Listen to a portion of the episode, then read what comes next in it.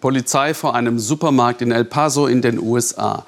Drin erschießt ein Mann vor zwei Wochen 22 Menschen. Sein Motiv rassistisch, Hass auf Mexikaner. Da ist es Zeit, eine Geschichte von Liebe zu erzählen. Liebe, die beide Nationen verbindet, die USA und Mexiko, und das über Grenzzäune und Mauern hinweg. Wenn zwei Städte so eng miteinander verbunden sind wie El Paso und Ciudad Juarez, ist es normal, dass man sich in jemanden auf der anderen Seite verliebt. Aber miteinander leben können diese Paare nur, wenn sie exakt auf der Grenze heiraten. Eine kurze Strecke, ein langer Weg, erzählt Stephanie Dott. Es soll der schönste Tag in ihrem Leben sein. Alles perfekt, wie ihre Liebe. Der Ring, das Kleid, der Kuss. Der Ort, die amerikanisch-mexikanische Grenze. Menschen auf der Flucht, Stau und Passkontrollen, heiraten am Grenzstein. Wow. Das ist ja mal was anderes. Auf der Grenzbrücke. Die mexikanische Ciudad Juárez, direkt gegenüber von El Paso. Drei Tage vor der Hochzeit. Eine Stadt geprägt von Bandenkriminalität. Die Heimat von Maite, der Braut. Ich hatte mir eigentlich eine ganz normale Hochzeit mit einer Feier vorgestellt, nicht auf einer Brücke, auf dem Standesamt. Bleiben will sie in Mexiko aber nicht. Hier eine eigene Familie gründen, erst recht nicht. Wegen der Probleme mit den Papieren müssen wir jetzt dieses Haus aufbauen. Es ist eigentlich gar nicht dazu gedacht, hier zu leben. Eigentlich muss alles repariert werden. Die Papiere, das wäre ein US-Visum gewesen. Dort wollten sie auch heiraten.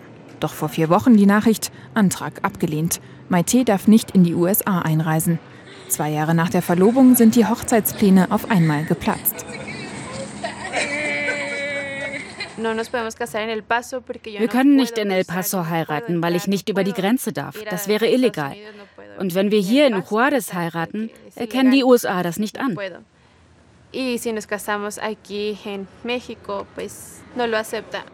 Also Plan B, die Brückenhochzeit. Maite muss dafür nicht einreisen. Diese Hochzeiten erkennen die USA an. Und ihr Ehemann kann anschließend ihr Visum beantragen. Die andere Seite der Grenze, El Paso, die Stadt des Bräutigams. Naum lebt gerade einmal zwölf Kilometer Luftlinie entfernt und doch in einer ganz anderen Welt.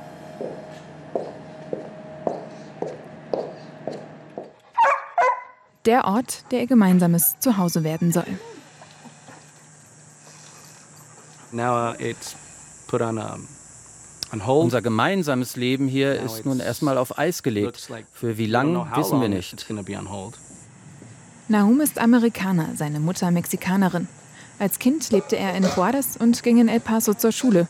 Die Grenze war immer da, aber nie ein Hindernis. Das ist jetzt anders. Es ist eine vollkommen unnötige Situation. Die Menschen leben hier schon immer auf beiden Seiten der Grenze.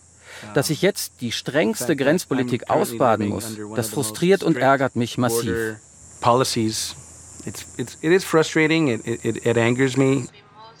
Seine amerikanische Welt ist seiner Verlobten fremd. Sie kann sie bis auf weiteres nur übers Handy kennenlernen. Ich habe gar nicht erkannt, wo du bist. Ja. Ich weiß, schau mal. Der erste Schritt zum gemeinsamen Leben? Die Hochzeit auf der Brücke. Das ist die Braut aus Kuba. Ruben Escandon ist der Pfarrer, der Maite und Nahum auf der Brücke trauen wird. Er macht das seit 14 Jahren. Seit Donald Trump Präsident ist, fragen viele an, denn Visa sind jetzt schwer zu bekommen.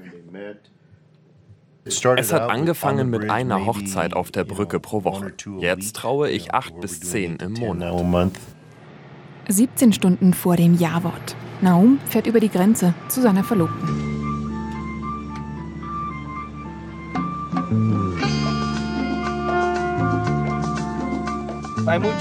Es gibt so vieles, was uns trennt, aber diese Brücke verbindet uns doch eigentlich. Für mich ist sie ein Symbol von Trennung, von Ablehnung, von Begrenzung.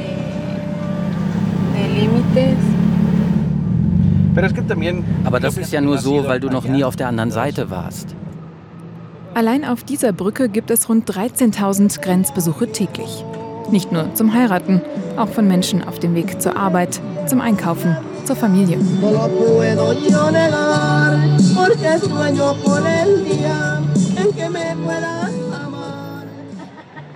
Der Ort der Trauung genau auf der Grenze zwischen den beiden Ländern. Hunderte Menschen warten gerade in der Schlange. Die Mittagshitze drückt. Willst du Maite zu deiner Frau nehmen, um sie zu lieben, zu achten, zu unterstützen, in guten wie in schlechten Zeiten? Dann antworte bitte mit Ja. Eine Hochzeit mit vielen spontanen Zeugen. Und irgendwie trotzdem romantisch. Das war schön, hat uns ein bisschen beim Warten abgelenkt. Ich bin total glücklich über diesen Tag. Nun heißt es wieder warten. Vier Tage nach der Hochzeit in Mexiko. In der Stadt und in dem Haus, in dem das Paar eigentlich nie leben wollte.